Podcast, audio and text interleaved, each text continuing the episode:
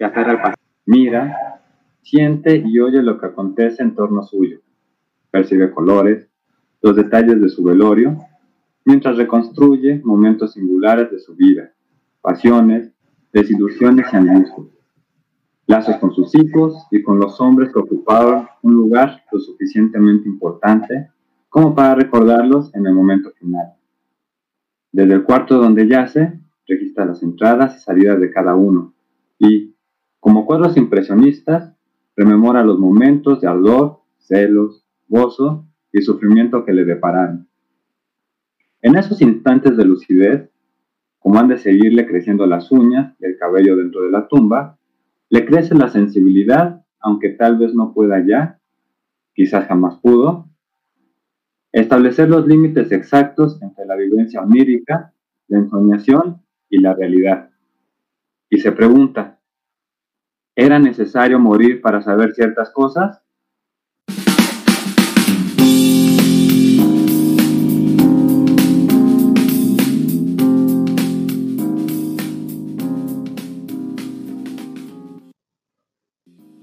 Hola, ¿cómo están? Bienvenidos, bienvenidas a este nuevo capítulo del conversatorio. Les agradecemos que sigan escuchándonos, que estén aquí con nosotros y a los nuevos, bienvenidos. Esperemos que sea un buen espacio y un buen lugar para que puedan compartir con nosotros un poquito de su tiempo. Como ya se dieron cuenta, tenemos a otro de nuestros anfitriones es el buen y querido Julio. Pero antes de que se presente, por favor, querida comadre, ¿vas tú? ¿Qué tal? Bienvenidas, bienvenidos al La dinámica, eh, pues no sé si ahorita ya, se las voy a comentar. Vamos a presentar un equipo conversatorio y es Julio. Eh, aplausos, Julio se pueden poner en edición. Yo insisto en esos aplausos de edición. Muchas gracias, muchas gracias, la madre. Pues encantadísimo de estar otra vez aquí en el, conversatorio. Eh, lo voy a decir porque la verdad son palabras que siempre quise decir. Eh, entonces, eh, pues un saludo a tu radio escucha. Ya sabemos que no son de radio, pero es una frase que siempre quise decir. Entonces, te quito en este momento.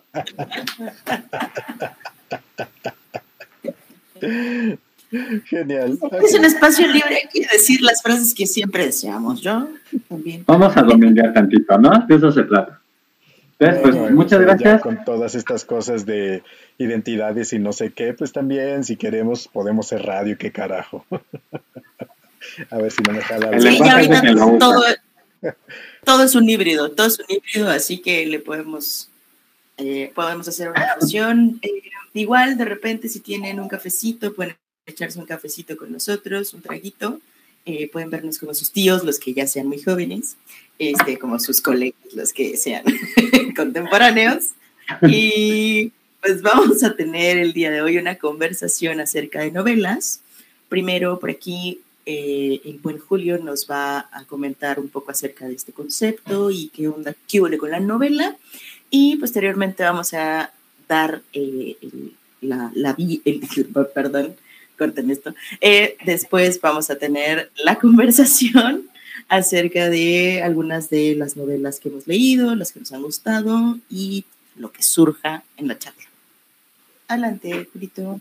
De acuerdo a la a como lo estás mencionando y como lo dijiste, esta reseña, no sé si venga directamente en el libro o la sacaste de alguna página o algo por el estilo, como tratar de ver hacia dónde va y qué tan qué tan importantes son estas reseñas que vienen en la, contraportada o en esta en la parte interna de los libros que son a veces los que traen los separadores para que te pueda llegar a atrapar desde el título y después esto. Eh, no sé, para mí fue bastante interesante. No conozco cuál novela sea. Va, pues bueno, creo que va muy bien hacia, hacia el rubro que yo que, me gusta desenvolverme, un poco de, terror, un poco de misterio, un poco de suspenso y muerte, esta, esta transición y sin ser transición. Y algo que me gusta mucho es no sé, pensando en la novela, que es esta alma o este espíritu que se desprende del cuerpo para estar viendo todo lo que sucede alrededor, se me hace muy interesante. Mare, de acuerdo a la reseña que nos dio Julio. De acuerdo con la reseña, eh, me, atrapó mucho. Me parece que tampoco estoy ubicando qué no, de qué novela se trata y me recordó a una, incluso pensé que, era esa, pero ya después por los, por, por, todo lo demás, lo que mencionabas, el contexto, dije no, una novela de García Márquez en la cual también el personaje cuando muere le sigue brotando cabello ya en la tumba. Entonces como que lo confundí, pero pues ahorita nos, nos desengañas y nos dices de qué novela se trata y pues, por ahí podemos empezar a, a ligar alguna idea de novela y, estas cuestiones. Me parece muy bien. Estoy, estoy segurísimo que es una novela que conocen, este, es bastante, bastante conocida. Es de María Luisa Bombal. Me acabas de, de, dejar anonadado. Estamos, estamos hablando de la amortajada, ¿no? Eh, es una novela cortita, muy cortita, pero... Yo que nada más vi la última niebla. bueno, este, soy, sí soy seguidor del, trabajo, bueno, del, de la literatura de Bombal, que tiene muy poquita, ¿no? Es muy... Eh, tiene el estilo muy, muy rulfiano. Bueno, no sé, creo que Bombal es más antigua, pero eh, no me gustaría compararla. Eh, de una obra corta, pero bastante intensa, ¿no? intensa y compleja. Entonces, sí, Bombay este, es una gran, gran, gran escritora.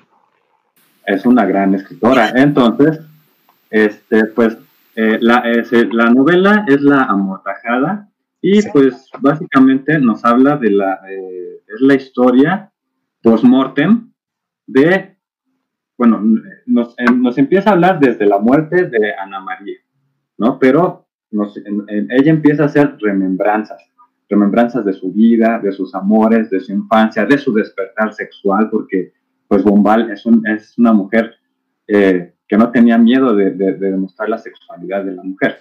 Entonces, eh, pues la historia es muy intensa, ¿no? Los romances, eh, las decepciones, está llena de simbolismo. Yo por ahí trabajé la cuestión del cabello, ¿no? Como una representación de la mujer. Entonces, habla mucho de, las trenzas, ¿no? Las trenzas apretadas. Cuando ella estaba, eh, de cierta manera, em, pues reprimida y soltarse el cabello cuando ella deja de ser reprimida, ¿no? Entonces, bueno, tiene ahí una serie de situaciones simbólicas bastante buenas. Pero me, gustó mucho hablar de esta novela también para definir qué es una novela, porque pues en realidad es muy cortita. Tiene 75 páginas esta edición de, la, UNAM, pero además es, son hojas chiquitas, entonces es una novela muy corta. Lo que nos tendría que hacer pensar en, eh, bueno, antes de, entrar a la historia de la novela, que es una novela, ¿no? Podríamos, eh, lo que nos va obviamente a meter en conflictos entre nosotros y con muchas de las personas que nos escuchan también en algún momento nos van a aventar más apanazos porque, pues bueno, definir una novela es un poco complicado y ¿no? Bueno, vamos a, usar la definición más básica de, de novela, ¿no? una eh, narración en prosa que cuenta con personajes, personajes que vamos a encontrar en un espacio, un tiempo y que además van a realizar una serie de, pues, acciones. Entonces, ese sería lo más esencial, lo más básico. Y como literatos, todos los, muchos de los, los, escritores, pues van a tratar siempre de romper ese esquema, ¿no? Bueno, y además habría que decir que la novela tiene una extensión Fíjense, la definición es, tiene una extensión más larga que el cuento. ¿Cuánto es? Largo, no sabemos. Sí, Iba a decir una burrada referente porque de, acuerdo. Sí, porque aparte se tiene un concepto de novela muy clásico, ¿no? Esta novela que es un tocho, es enorme y que también hay que mencionar. Ajá, y, y, también hay que mencionar que pues estas novelas no se leyeron de un tirón, ¿no? Está la novela Folletín. Sí, porque pues muchos nos quedamos con esta idea, ¿no? De, de la novela por ejemplo, en, el sentido más clásico, una de las novelas que más me gustan, que me encantan y que me gusta estar releyendo constantemente, pues por ejemplo es un Drácula eh, o un Frankenstein, que también parecería que son muy grandes y muy largas, pero en realidad son, son pequeñas y con mucha intensidad. Híjole, después de mi de mi comentario anterior de los poderosísimos 5 centímetros, creo que esto también se va enlazando. Y, pero bueno, no nos vamos por ese lado, aunque también el romanticismo de, de Drácula. Bueno, ya, continuemos, ya dejemos, porque hoy, ando como que muy etéreo, muy, muy pasional o muy, muy físico, vamos a dejarlo así. Porque tenemos también novelas, traen intensidad, ¿no? Tenemos novelas, por eso es, eso es la parte importante, pero también en el cuento es como tratando de rescatar lo que nos estaba diciendo Julio, eh, hasta qué punto o hasta qué momento. Mm, medio me acuerdo de la mortajada, tiene un rato que la leí, pero sí, eh, todo lo que conlleva, que estaba manejando también esta parte de erotismo o, sensualidad, o lo que hemos visto en algunos de los otros cuentos que en, los que hemos eh, analizado, ya sea como lo que hicimos con Iván, con lo de apunte gótico o con la niña Milamia, que también te da un dejo de sensualidad, a lo mejor no tan explícito, no tan, no tan cargado, pero ahí está. Y muchas veces en la novela se llega a desarrollar un poco más esto, estos rubros. El, eh, ya dependerá de la, de la novela y del, del, autor, ¿no? Este, por ejemplo, eh, en las buenas conciencias, se me acaba de escapar el, nombre del, autor, este, ahorita, lo encontramos, si lo, buscan por ahí me, harían un parote. Eh, las buenas conciencias, también por ahí hay una situación de, erotismo, ¿no? En donde el adolescente empieza a encontrar su sensualidad, empieza a encontrar su, erotismo. Entonces, eh, ahí lo pasan a los adolescentes, ¿no? Que, bueno, evidentemente es una cuestión eh, recordemos que el erotismo es la insinuación de la sexualidad, ¿no? no, es la sexualidad en sí, la insinuación de la sensualidad. Entonces, si yo veo la pierna de la mujer o el, brazo eh, del hombre, bueno, ahí eh, puede, puede haber erotismo, se insinúa una atracción, pero a lo mejor no hay una genitalidad. Y eso me parece bastante, bastante bueno. Pero ¿Recuerdan ustedes el concepto que nos va a ayudar un poquito con este problema de qué tan largo debe ser un cuento? ¿Se acuerdan del concepto de Nubel? Ah, es lo que también, por ahí me acordaba de hay una especie de Nubel. ¿Lo de las buenas conciencias no es de Carlos Fuentes? Sí, gracias. Ah.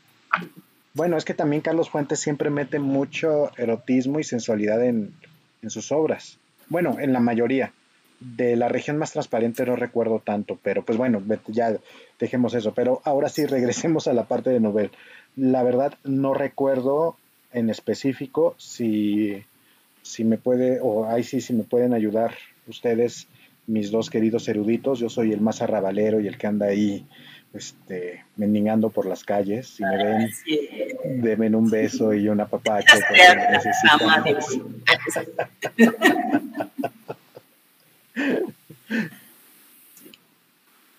Eh, yo quería mencionar algo de Bombal, pero primero, si quieres, Julito, puedes mencionarlo del concepto y ya retomo un poquito la, novela. Ok. Eh, bueno, la novela es un concepto, me imagino, me, no, eh, me parece que es francés, para decir que es una novela corta.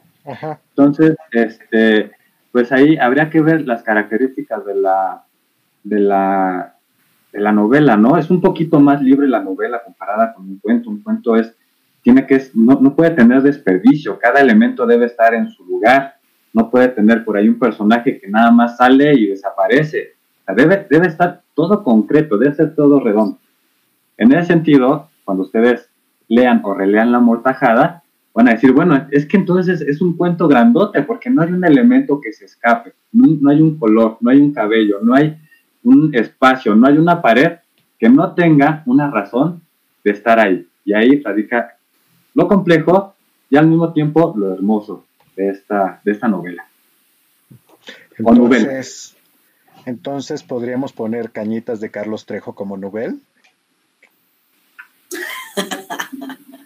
No sé qué tan extensa sea, pero eh, no sé.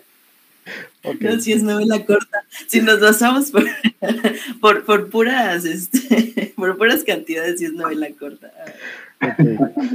Quería quitarle un poquito la solemnidad al, al tema porque sí, como que nos fuimos mucho. Pero ya no, ya no diré más, más barbaridades. Ustedes disculpen que nuestros queridos, eh, perdón, radio escuchas, como lo dice mi querido amigo Jules. Bienvenidos a su pues, pues habría que ver, ¿no? Habría que ver si es, si es corta, podría ser una novela. Pues, sí, estoy seguro que, que traería... literatura, literatura muy libre, ¿no? Es como eh, bonachona. Sí, porque aparte hay novela epistolar y también, o sea, estas que son por cartas. Hay unas que ya son por emails, ¿no? Toda la novela es por emails.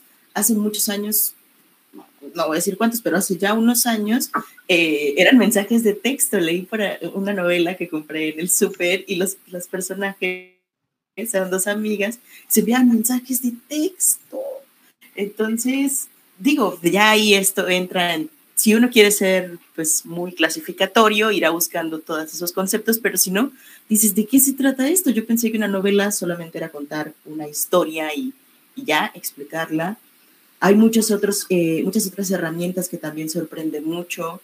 Eh, ah, por aquí Julio menciona esto, en lo que yo coincido demasiado. María Luisa Bombal, yo creo que sí una de las cosas por las cuales me gusta es porque es eh, erótica y tiene también en, sus personajes femeninos algo muy particular respecto al placer. O sea, sí, a, mí me gusta mucho observar, como se van a dar cuenta, y seguramente ya apunté esto en otro episodio, eh, el, tema del placer en los personajes, porque creo que en personajes se puede dar por distintas situaciones. Y en este caso, por ejemplo, no, no he leído La Amortajada, pero sí leí otra, otra no sé si nube, no recuerdo si es novela, cuento largo, pero que es La Última Niebla, y en La Última Niebla hay una escena preciosa, un fragmento en el que la mujer se mete al río y siente como toda el agua la va penetrando y entonces se da una, una serie de, descripción de sensaciones eróticas, placenteras, sugerentes a, a, la sexualidad o sensualidad, como lo decía Julio, que esos elementos están así decorados como en esa imagen, en otras imágenes, en otros fragmentos del cuento. Entonces, sí, no hay, no hay desperdicio. Bueno, cuento, novela. Novela. Ya, ya, ya me confundí, ¿no? Eso es lo que yo quería decir. Y bueno, em, como que apuntalado también toda mi, mi, mi, parte arrabalera que estaba comentando hace rato, no ya, ya enfocándonos un poquito, pues sí, es, es esa parte de, de cómo siempre, y sí dando un poquito más de pauta a lo que estaba comentando Mare, eh, Bombay siempre maneja un erotismo maravilloso en, sus cuentos o en su literatura. Pero pues bueno, ya, ya nos dimos cuenta de, cuál era. Y mm, quizá puedo llegar a relacionarlo porque está ella en el final de su vida, ¿no? Ya está muerta y está haciendo una recapitulación hacia atrás. Me recuerda un, un, cuento, no me acuerdo de quién, no me acuerdo si es cuento o también novela corta. Es la de Una vuelta a la tuerca, no regreso, no recuerdo, o El regreso a la raíz, que creo que también tienen la misma, como que la misma, el mismo punto, donde ya está casi al final de la vida y van van regresando. Eh, ¿Mandé? No, solo se me vino a la mente Viaje a la Semilla. Viaje a la Semilla. Pero no, no, no, ese es otro Es otro, es otro autor, pero que tienen todos este, como que este parámetro. Y pues bueno, el caso como que más común que, a lo mejor la mayoría puede llegar a recordar es el extraño caso de Benjamin Button, la película que, que se realizó, que tal cual de anciano regresa a, a niño, haciendo una pequeña comparación nada más, pero creo que me estoy saliendo mucho del tema de la novela. Ya me voy a callar, creo que hoy ando demasiado parlanchín. Por favor, querido Jules. Este, bueno, y... Adelante, del otro lado del estudio. Pasamos al otro lado del estudio conmigo. Eh, bueno, hay una cuestión muy importante en esta parte del, del erotismo femenino, que es que por lo menos La Mortajada fue escrita en 1938 la última niebla, los eh, árboles petrificados, me parece, no estoy muy seguro, y eh, las Islas Nuevas, eh, pues deben ser más o menos por ese tiempo. Entonces, aquí lo curioso es que hay una liberación en, la, en el erotismo de la mujer, ¿no? En 1938, donde, bueno, pues supongo que era muy difícil. En Chile, que Chile es un país que hasta por lo menos poquito antes de los 2000, muy, muy, muy católico, eh, muy conservador. Entonces, Chile de 1938 o Argentina de 1938, donde se, publicó esta, esta novela, híjole, pues debió haber causado revuelo, escándalos y pues siempre es, siempre es interesante esa parte, ¿no? Del chisme literario. Entonces, eh, pues creo que eso sería lo que, lo que tendría que decir de esta novela que me gustó mucho y sé que puede ser un poco compleja, pero en la complejidad está la satisfacción en la literatura. Que eso es también la parte importante. y ah, también depende. lo anoto, porque esto se va a poner frase. y que con esto también vamos dándole pauta a, a volvernos otro tipo de lectores. Vamos avanzando un poco más.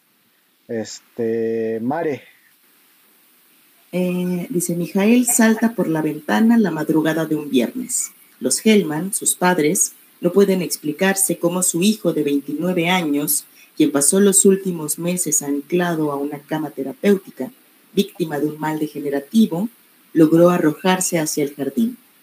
La señora Hellman apunta de respuestas a Nadia, su joven vecina, que lleva años viviendo sola y puede comunicarse con los roedores pero ella no presenció el salto de Mijael y solo puede aportar información aislada.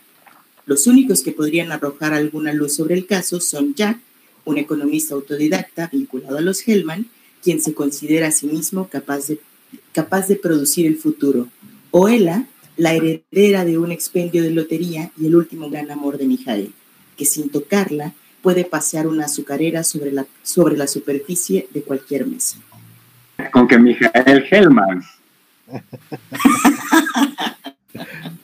No, es McCormick. qué, qué bruto. Ah, estamos bien tontos, de verdad, pero bueno, continuemos. No sé, yo ahora ni siquiera he tomado alcohol para que por lo menos echarle yo la culpa al alcohol. En fin, bueno, creo que esta novela habla un poco eh, de ciencia ficción, ¿no? Fantasía. Eh, es, donde se conjuga algo de, de pues sí, de fantasía realmente, ¿no? Es lo que estoy viendo, poderes psíquicos y este, este rollo muy a lo X-Men. A mí se me figura, bueno, a los X-Men.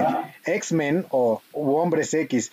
Chale, manto, no juegues, cada vez estoy peor. Es, es parte de darle identidad a, a, los personajes en México, ¿no? igual que los Avengers, pero bueno. este, no, no estoy seguro, no, la verdad es que no tengo ni idea de qué novela es, pero a mí me suena, por igual por la trama, algo así como realismo mágico. Pues es, la, la novela es joven, nos eh, salió creo que en el 2016, si no mal recuerdo, tal vez confirmo, pero pues es de los 2000, sí, 2016. Y no, no sé si ya se haya como clasificado en algo, por ahí algunas personas igual sacan reseñas, pero sí tiene tintes fantásticos, maravillosos y también eh, creo que a veces un poquito poéticos, unos rasgos poéticos. Es una novela muy interesante. Es una autora que se llama Karen Chasek y la novela se llama Caer es una forma de volar. Y los personajes son jóvenes, andan como entre los 25 y los 29 años. Me llamó la atención que tuvieran como esas edades, porque regularmente encuentro personajes como de mayor edad o de menor edad. Es una novela que no es pensada para hacer literatura infantil y juvenil, aunque la autora se caracteriza por tener libros eh, pues de, ese género. Ella escribe ese, tipo de literatura. Porque, perdón, perdón, perdón. Pero ¿por qué dices que no se considera para ese tipo de población? Ah, bueno, así es como se clasifican. Eh, o sea, lo, que yo encontré por ahí, lo que estoy leyendo, dice que, pues, las, o sea, como que hay libros que son para niños y hay libros que son como para público más adulto. Y creo que sí por la temática no sería, es que los demás son como más, que tienen otro tipo de temáticas definitivamente. Y por ciertos puntos que toma que de repente pueden llegar a ser un poquito escabrosos, muy interesantes, muy misteriosos, creo que quizá un niño no, no sé, no, no, no está como tan padre que a sus cinco años empiece con eso, pero, este, o sea, por, ciertos temas, pero en realidad tampoco son situaciones extremas ni violentas que, que no puedan eh, o que puedan censurarse. La historia central o lo que mueve todo esto es una historia de amor entre Ella y Mijael, Mijael es un chico pues como de una familia acomodada, tienen joyerías y él conoce a Ella, que es una chica pues de una condición social como pues media, ¿no? Tiene un puesto de billetes de lotería, ella vende ahí los billetes, eh, se conocen y ellos pues tienen cierta afinidad porque además de que pues, se gustan muchísimo, tienen una sensibilidad particular. Él es capaz como de ver ciertas cosas del futuro, como tiene este tipo de dones y cobra por él, o sea, eso se dedica. Eso también es interesante el personaje, ¿no? Porque a veces no sabes en qué trabajan los personajes y él se dedica a asesorar peces gordos, asesorar como empresarios para que hagan movimientos este, místico-mágicos en sus, en sus inversiones, ¿no? O sea, es, es llega un momento en el que tú lo lees y sí la historia puede parecer un poco infantil, pero, pero al mismo tiempo es interesante porque se mezcla demasiada fantasía y eso te obliga a imaginar, y por lo que estuve viendo de la autora, esa es como la intención de, de todo, lo que realiza, es como un eje que mueve eh, textos y es eh, poner, poner escenarios en los que la imaginación se tenga que despertar. Eh, uno de los personajes es Nadia. Eh, ella puede hablar, es, la vecina, la que se puede enterar de ciertas cosas y ella puede hablar con los ratones. Entonces, pues los ratones son quienes al final revelan un poco de qué es lo que ocurrió, ¿no? El, secreto, el gran secreto de por qué Mijail cae desde la ventana, lo descubres con los ratones, pero esto se vuelve como un poco complejo porque la persona que le gusta a este a este personaje es Ella y ella puede mover objetos con la mente. Entonces, Ella también es un poco, me recuerda un poco al personaje este de, de Paula, de Cortázar, que es muy ensimismado, que tiene como muchos eh, complejos y también situaciones eh, difíciles por el hecho de aceptar que tiene este tipo de, pues, de don, así se menciona en el libro, como dones. Y un poco a lo Matilda, ¿no? Ella ha hecho un poco de travesuras y entonces no está como muy a gusto con eso, la mamá la reprime, ellos se conocen y tienen una historia de amor muy linda hasta que, eh, de repente, ya lo estoy contando, ¿verdad? Bueno, ya eso no se los, no sé, no, les doy el spoiler. Alerta de spoiler. Pero, alerta de spoiler. Ya, ya nos dijo prácticamente hasta el final, o sea, Muchas gracias por, por, hacer. No, es que empieza por el final, empieza por el final, y eso también es lo interesante. Estoy bromeando, relájate. Y así es que si no todos me van a ver, ah, ya no les spoileo, pásenme más adelante. Entonces, sí, pues empieza mencionando que la muerte de este personaje, pero en algún momento, pues eh, no puede tener la movilidad de su cuerpo, así que la última persona que lo vio fue Ella, y se cree que eh, fue ella, pero al final, eh, el final es abierto. Entonces, todo lo que, lo que ocurre, digamos, en, el, en la novela es lo interesante o es, es el proceso el que te lleva a descubrir lo que, lo que puede volverse como muy entretenido. La verdad, a mí me la disfruté mucho. Es una de las novelas con las que rompí bloqueo lector, por ahí en uno de los episodios hablamos eso. Entonces para mí fue refrescante leer estas cosas y de verdad cada oración es casi una metáfora. Entonces te obliga, es una persona que se empeña en que te imagines las cosas. Entonces también por eso fue una lectura que, con la que empecé a retomar lectura, ¿no? Porque forzosamente son muy pocas las, los párrafos en, en, las que, en los que todo es literal. Tienes que estar imaginando demasiado. Y pues eso, muy, muy entretenida, muy linda. No les cuento qué pasó con esa pareja, pero es decepcionante. ¿Cómo pueden decepcionar los personajes masculinos? Eh, estaba, comentando a la fa. Hasta las novelas. ¿no? estaba comentando a que en algún momento me enojé con el personaje. Yo ya bien involucrado después de no querer leer la novela. Bien involucrado porque le hace una grosería al, al personaje eh, femenino entonces yo agarré y solo me había provocado esta reacción otro libro, una obra de teatro. Vi la acción que le hizo y lo cerré. Dije, no quiero ver el final.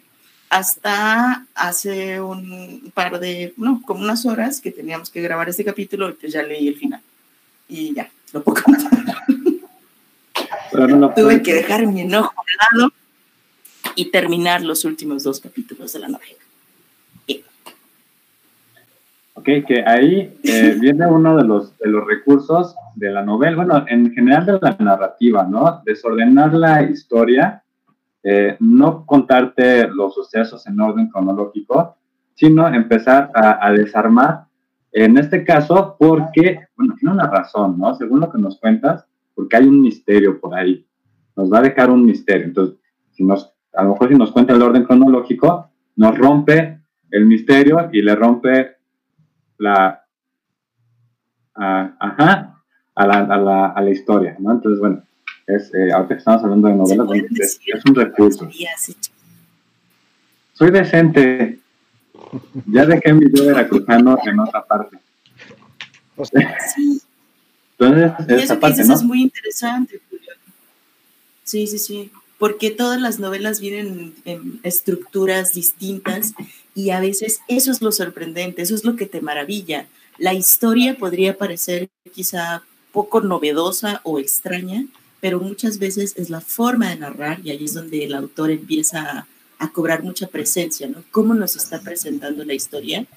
Y eso, eso es lo que puede engancharnos y eso es lo que define a veces que soltemos el libro o que terminemos a las 4 de la mañana de leer. Y esa es la parte también que es mucha chamba, sobre todo del, bueno, no nada más es chamba del escritor, es también chamba del lector, porque también es un, un punto en el cual tú debes de saber qué es lo que te gusta para que puedas llegar a continuar con la, con la lectura. No nada más, es que este me lo recomendaron y valió sombrilla. Me, me pasó con un par de novelas que también fue, ay no, qué maldita hueva, no las voy a leer, porque ni siquiera esas eran de, de obligatorias, era de, léelas, están muy buenas, ¿qué te parecieron? No lo terminé. Ay, es una falta de respeto para el libro. No, no, no, no. No me vengan con ese tipo de barrabasadas y de chaquetas mentales de que es una falta de respeto para el libro. Es una falta de respeto para mí tratar de obligarme a leer algo que no me gusta. Y es lo voy a, equiparar como con una relación. ¿Por qué te vas a quedar con una relación cuando no te estás sintiendo a gusto con esa relación? Es lo mismo, es una relación con el libro.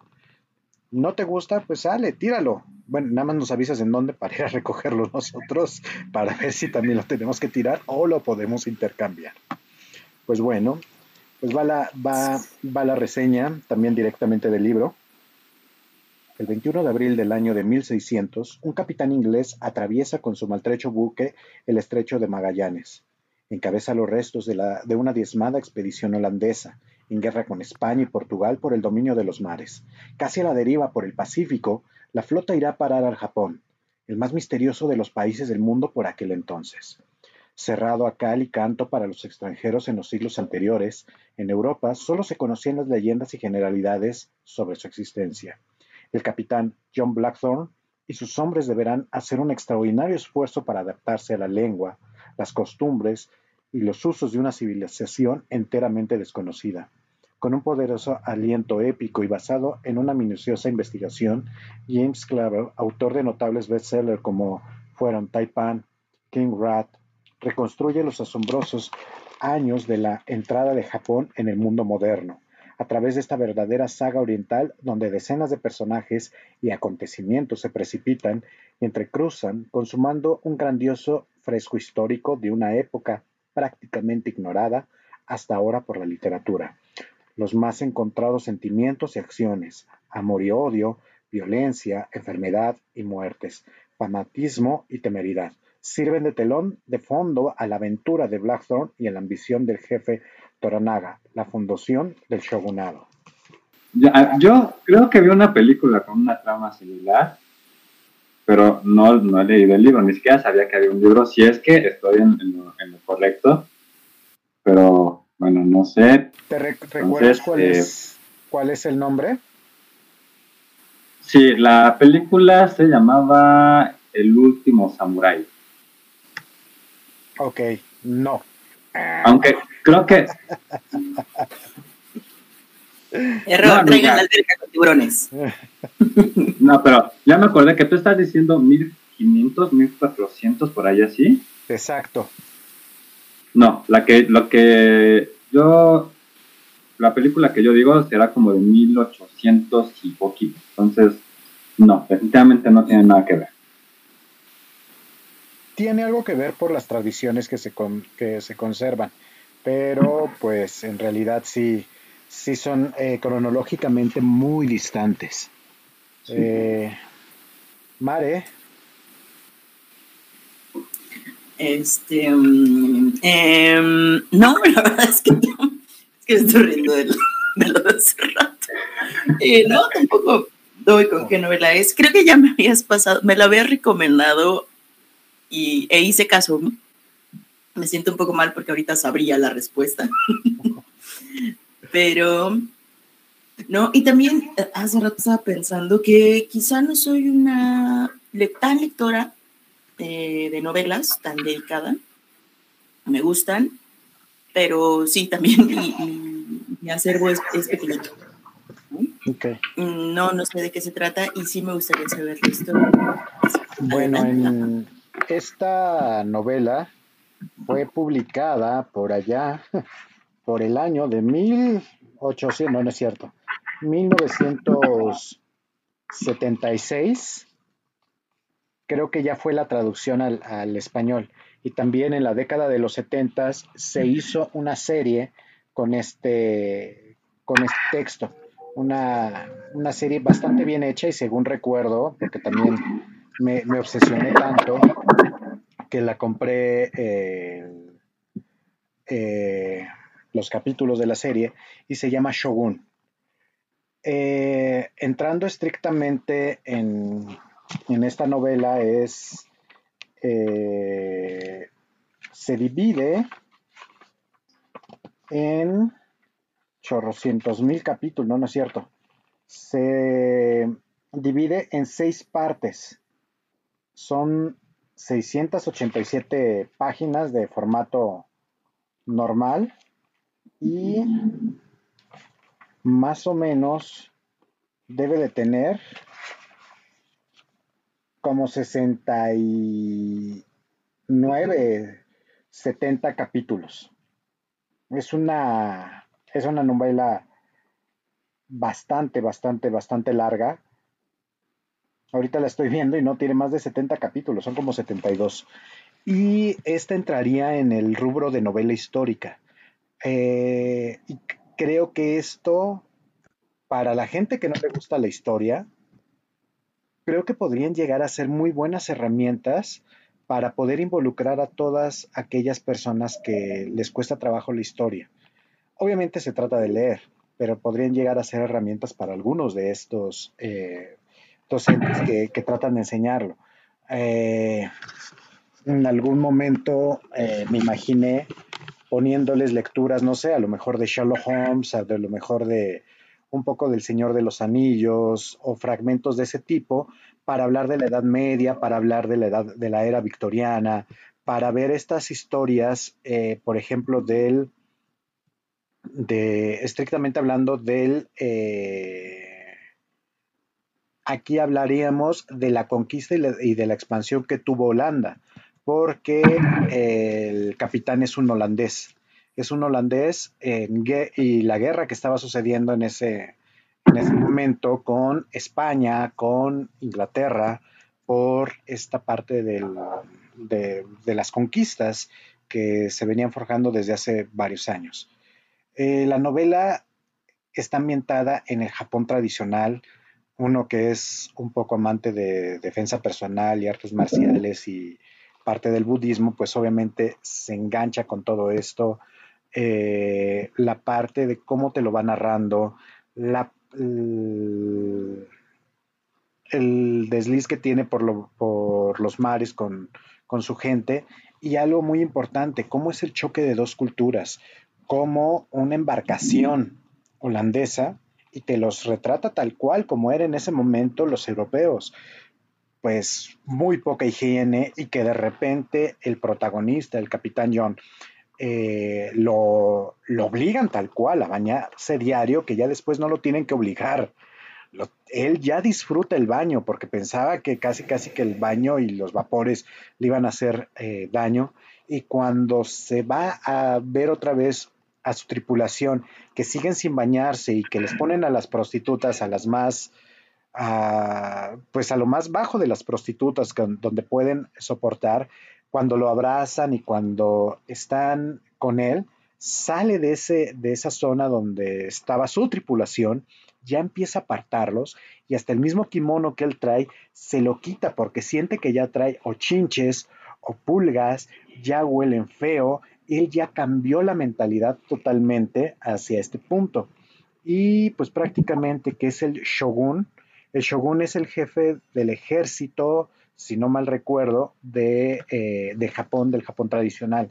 Y es el que tiene el poder en todas las, eh, las provincias abajo del emperador. Si el emperador está incapacitado o piensa el shogun que no puede o que está tomando una decisión errónea, viene el shogunato y él es el que se va a encargar de mantener la paz por medio de la guerra a, la, a todo el,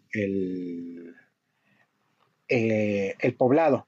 Y ahí se va desarrollando eh, toda esta historia y es muy parecida a lo del último Samurai con esta película de Tom Cruise en el sentido de que alguien que es ajeno a toda la, la civilización que tienen ellos y que los ven eh, esta parte, pues sí, ¿no? Eurocentrista de que todo lo que estaba fuera de Europa era bajo, no tenía absolutamente nada de cultura, hay un cambio totalmente en el cual eh, él empieza a reconocer y empieza a adoptar muchas de estas tradiciones, mucha de su, filosofía, de su estilo de vida, mientras están tratando de volver a armar el, barco para tratar de regresar a su, a su ciudad de, bueno, a su país de origen, a su zona de origen.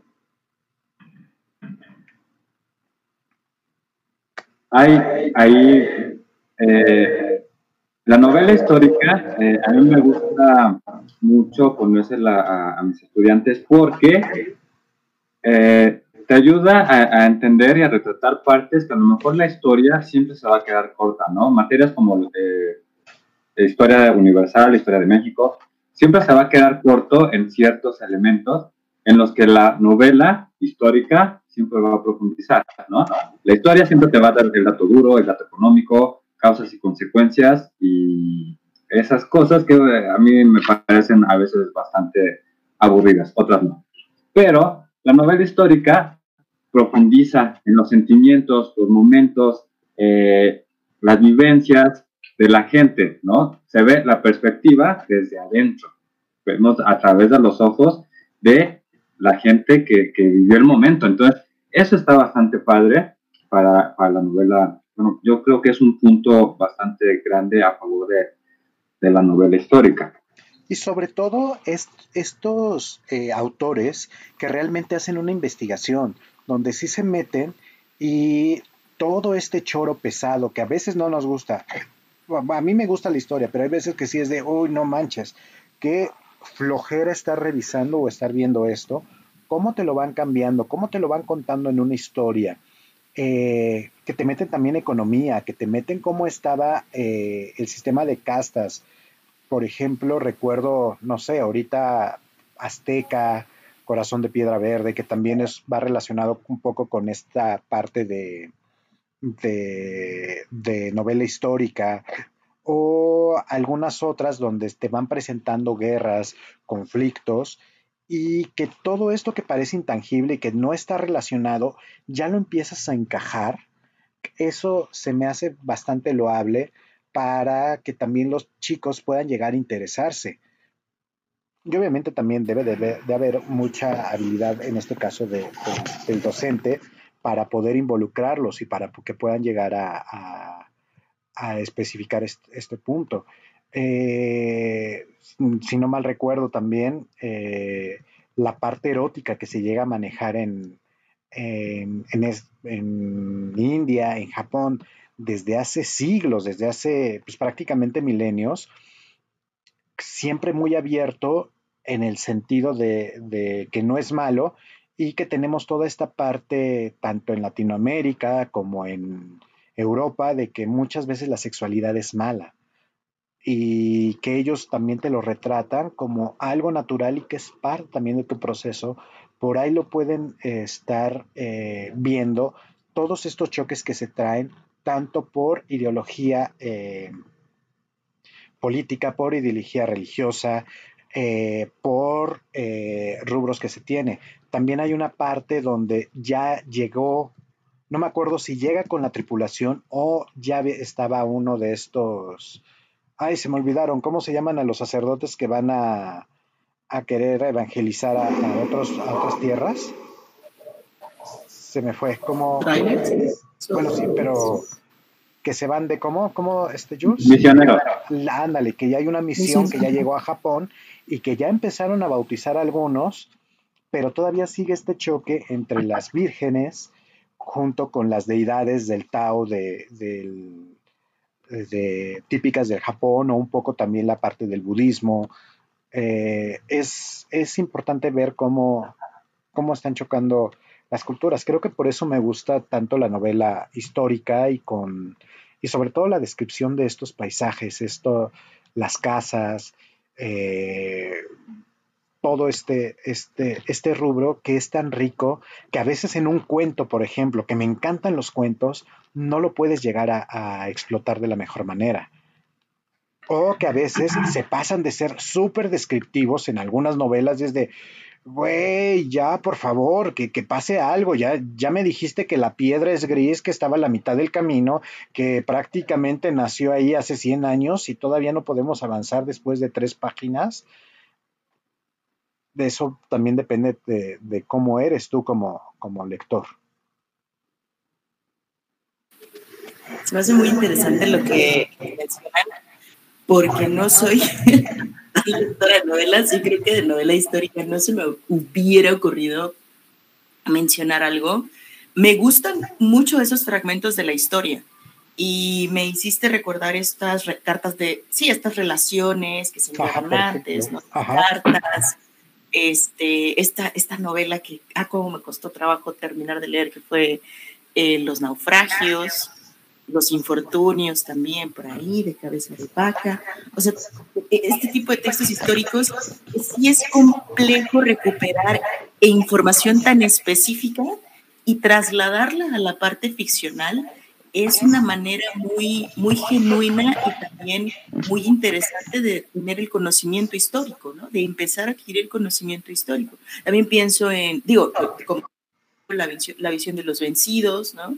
Eh, para mí, mi, sensación de texto histórico, porque así fue como iniciaron mis lecturas, un poco históricas, fue con Los Pasos de López, de Jorge Ibargüengoitia. ¿no? Y Entonces también mi, mi, noción de la historia empezó a construir de una, de una manera muy chistosa.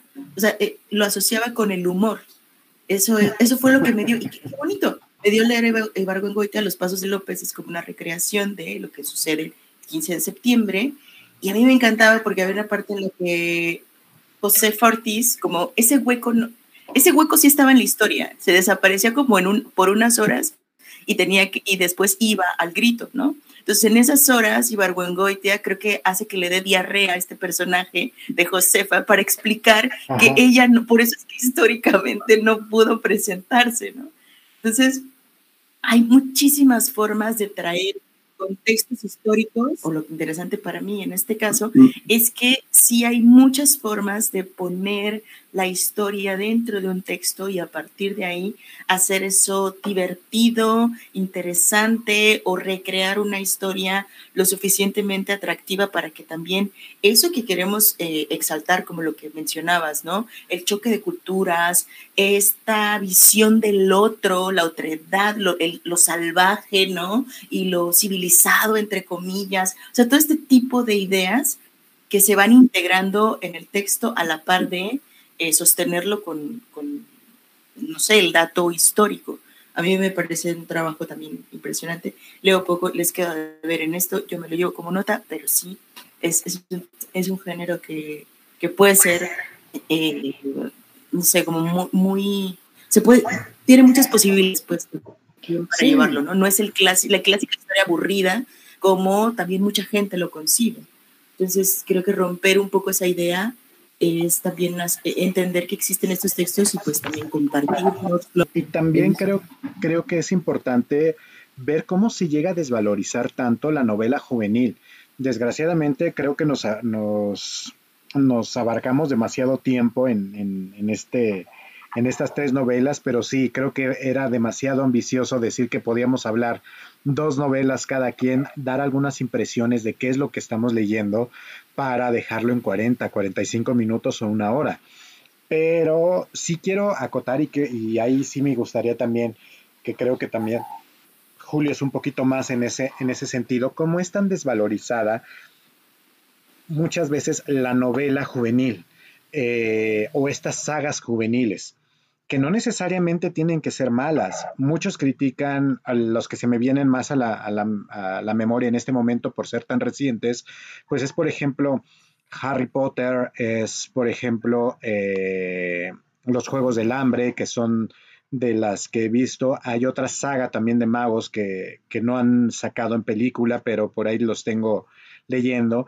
Y como eh, se desvaloriza tanto este, este punto, o la novela gráfica, que las novelas gráficas terminan siendo también los cómics, y estos cómics, por ejemplo, ya clásicos de La broma mortal de, Batman, eh, Batman año 1 o, este, etcétera, etcétera, que todos estos, y también por parte no nada más de DC Comics, sino también de, de Marvel, como hay veces que estos mismos personajes los llevan a, a, pasar a otros mundos siendo novelas gráficas para explicar o tener un, encuentro o, no recuerdo cuál sería la palabra en específico para el, para, para el español, estos crossovers con Jack el Distripador o algunos de estos seres históricos que llegan a tener y que se mezclan en esta fantasía, lo que hace Sherlock Holmes o todos estos, estos rollos.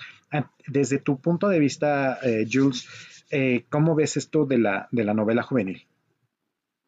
Mira, la novela juvenil tiene una fórmula ya prefabricada, preestablecida, que es, eh, bueno, en, estos que están mencionando, ¿no? Eh, vamos a pensar sobre todo los más conocidos que, bueno, que se, ya se adaptaron a películas como Maze Runner, como Los Juegos del Hambre, como Divergente, este, ah, y sus secuelas Divergente, Insurgente, Detergente y no sé qué tanto. eh, malo. la cuestión ahí es que si ustedes hacen un, un análisis, ya hay una, una, una estructura, ¿no? Un futuro distópico de entrada, en donde los jóvenes están, son obligados a pasar por ciertas situaciones peligrosas y de aventuras. Y además tienes que crear una identidad. ¿no? Harry Potter es crear identidad. ¿Por qué? A ver, ¿de qué casa eres tú? ¿De Slytherin? Ah, entonces eres malvado, ¿no? O, egoísta. Si eres de Eres astuto, inteligente, ¿no? Si eres de Hufflepuff, eres tierno y, estudioso.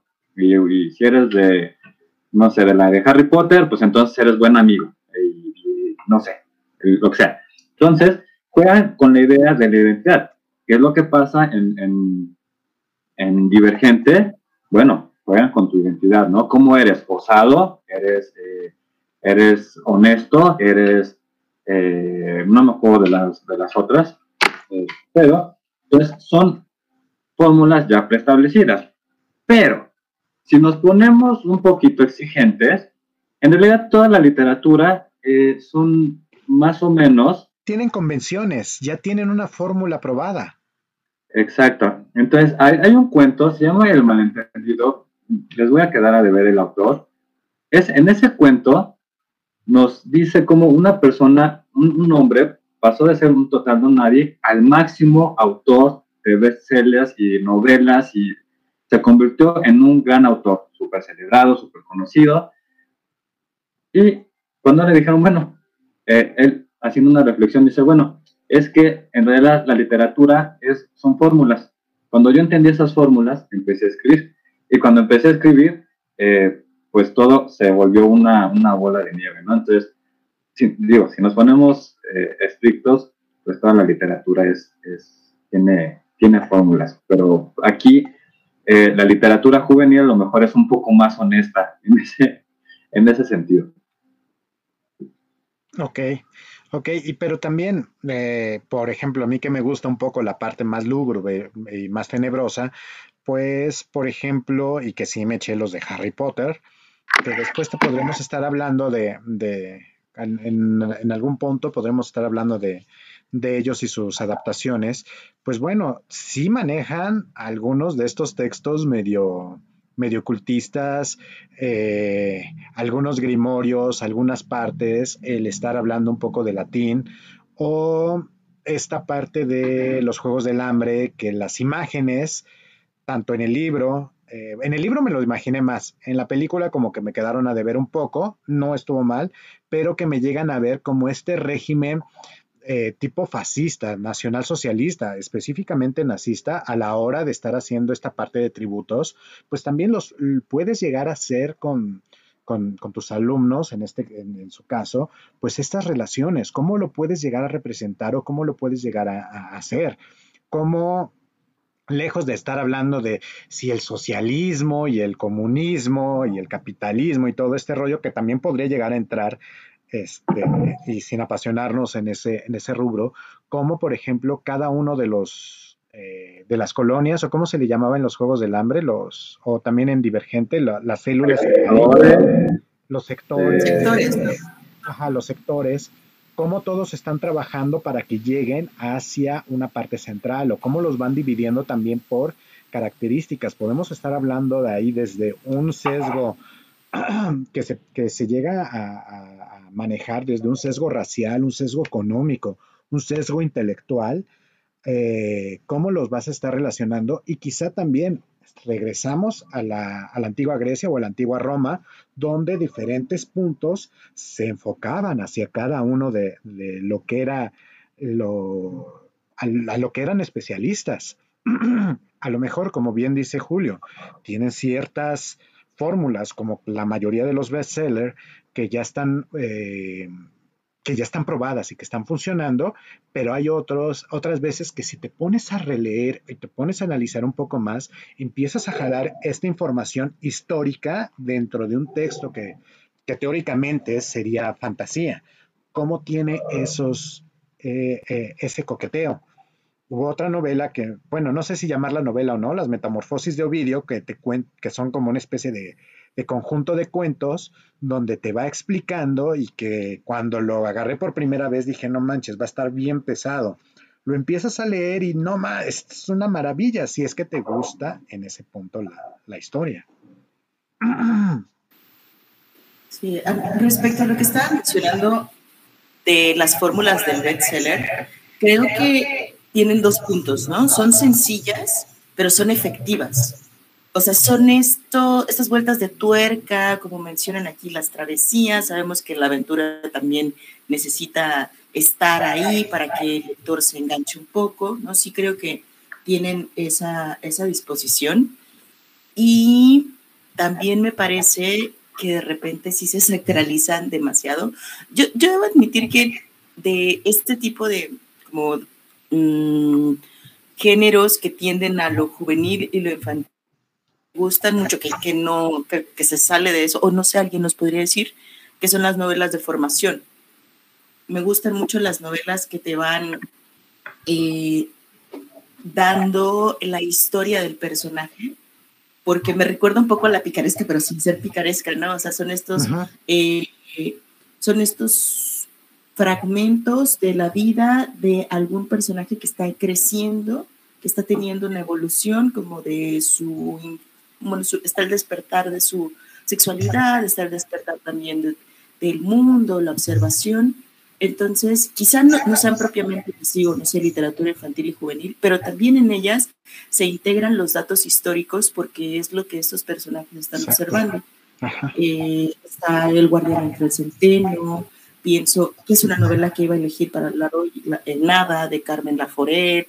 Eh, existen muchas novelas que también tienden a tocar estos temas y como menciona Julio, algo que es muy representativo, o no sé si sea un asunto ahí sí, de, lo jovial, la identidad. Se toca el tema de la identidad, el origen, porque hay en ello una intención de descubrir o de descubrir algo. Que, que el protagonista o esa persona tiene que descubrir algo, ya sea esta fuerza interna o a lo mejor su pasado, ¿no? Para poder entender pero sí estas historias llevan un progreso, porque al final los personajes también son prototípicos, ¿no? Son buenos, son valientes, este, alguien les quiere hacer daño, etc. O sea, sí, la estructura es sencilla, efectiva, y también de ahí que sean pues muy vendidos, ¿no? Están construidos para, para que esa fórmula sea buena, si no, pues salen del mercado. Habría que también eh, mencionar que, bueno, no todos los, los libros eh, juveniles son van por el mismo punto, ¿no? Eh, yo por aquí tengo un, un, libro, me regalaron, se llama El ladrón de sueños. Ah, de, de Beb, Bernardo Fernández, ¿no? Que siempre, nunca, nunca me acuerdo si es Fernando, eh, bueno, siempre confundo el nombre de este señor, bueno, pero mejor conocido como Beb. Entonces, este libro me parece muy interesante porque cada capítulo está narrado de una forma diferente. Entonces, por ejemplo, el primer capítulo te lo narra un... Hay un narrador en tercera persona, eh, omnisciente, y pues bueno, es sencillo esa parte, ¿no? Pero tal vez en, el segundo capítulo te, te, cambia la perspectiva y te lo narra el, el protagonista. Entonces, cambia, ¿no? Y, ya, y te sirve mucho para tus clases de, bueno, cuando das clases de literatura. Y tal vez el capítulo 4 está todo dialogado, como si fuera teatro. Entonces, bueno, no todos los libros juveniles son exactamente lo mismo, ¿no? Habría, siempre habrá, como todo en la literatura, alguien que intenta innovar. Entonces, hay que, siempre hay que estar al pendiente de, de esas personas. Y eso sí, eso también es... libro? ¿Dónde? ¿De qué trata el libro? El libro es de un...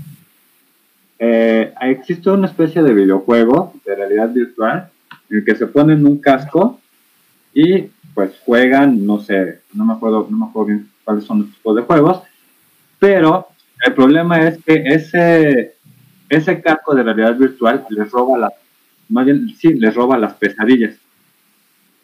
Entonces de pronto llega por ahí un bichito que también les empieza, eh, les, empieza a robar las pesadillas y esas pesadillas sirven para, para cargar una especie como de, no me acuerdo del, porque tiene rato que lo leí, em, empieza a cargar algo, entonces tiene que destruir, encontrar al doctor malvado que está construyendo esa máquina y destruirla, porque se encarga de eso, ¿no? De robarse los sueños de los, de los niños y dejarle las pesadillas. Entonces está feo. Eso.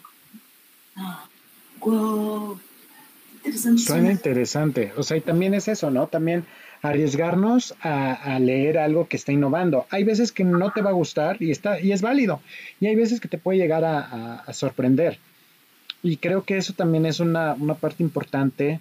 Eh, no digo que estén mal las, las, series, también yo soy un amante de las, de las series, asesinos seriales y todas esas cosas medio lúgubres y tenebrosas. Pero también eh, ya estructurando es como si, si estuvieras viendo, no sé, a lo mejor tu red social, ya sabes qué es lo que va a estar pasando, pero ahí estás nada más este, por no querer cerrar y, y estarte haciendo adicto. Es lo que pasa también como con las series. Cuando empiezas un libro y empieza a innovar, creo que también es una muy buena opción para que puedas llegar a engancharte a ese, en ese rubro, ¿no?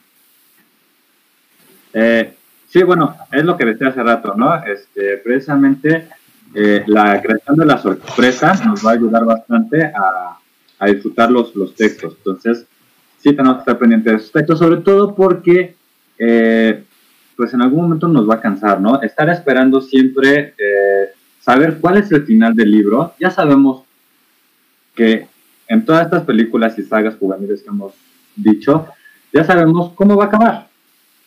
La cuestión es nada más, vamos a ver eh, el desarrollo. ¿Cómo se va a llegar a ese desenlace? El desarrollo y ya.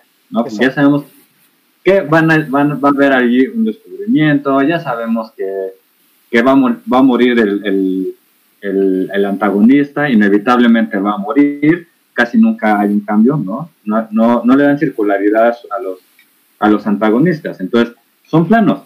Empezaron malos y terminan malos. Y mueren malos. Igual los personajes buenos y protagonistas son buenos, continúan buenos y viven felices al final siendo buenos. Entonces, ya nada más Pero, pero él no es el antagonista. Severus funcionaría como un que, coadyuvante, ¿no? Ayuda a que, a, que la, a que el personaje, aunque, aunque Harry Potter casi nunca lo sabe, realmente Severus Snape está ahí atrás de él haciendo que su, que su trama avance. Entonces, no es el antagonista. El antagonista ahí, por antonomasia, es el, el sin nariz. pues bueno, mm. Pues em, estamos llegando a la recta final de nuestro capítulo de eh, novelas. Eh, aquí fue, aquí hicimos un poquito de trampa. En realidad no nos dijimos las novelas y no las leímos para poder opinar en comparación como lo que hemos hecho con los libros, eh, perdón, con los cuentos en específico, pero creo que de todas maneras fue buen ejercicio estar viendo y conociéndonos un poquito más acerca de cuáles son los estilos de novela, que quienes no son tan lectores de novela como aquí mi querida Mare, pero que... Y digan quién es. ¿Quiénes, qué semillita les dejamos a, tanto aquí a, a nosotros mismos para estar buscando más y díganos si quieren que, comentemos algún libro que, y que si quieren estar aquí con nosotros una vez más, les hacemos la cordial invitación para que los estemos aquí este, haciendo preguntas inquisidoras. Sophie, Jules, eh, Lamare o, o su servidor y podamos tener esa conversión, esta conversión, perdón, esta conversión a los testigos de Poe y a los testigos de Lovecraft y al rito de Chulu, por favor. Pero este, este episodio está muy lindo, pero también un poco atropellado. No, no, no, no, no, nada de disculpas, así somos y qué caramba. Y seguiremos hablando. Creo que ya hace falta un, un, un capítulo también estrictamente de erotismo. Bueno, pues esto es el conversatorio y empezamos ahora sí a despedirnos. Muchas gracias, Mare. Muchas gracias, Julius. Y pues aquí estamos, capítulo de novelas. Chao. Nos vemos. Escríbanos sus novelas favoritas. Y recomiéndenos, por favor, novelas juveniles, porque andamos medio cortos en ese, en ese aspecto. Sobre todo las que no hayan sido pasadas o adaptadas a, a películas. Gracias, gracias. Chao.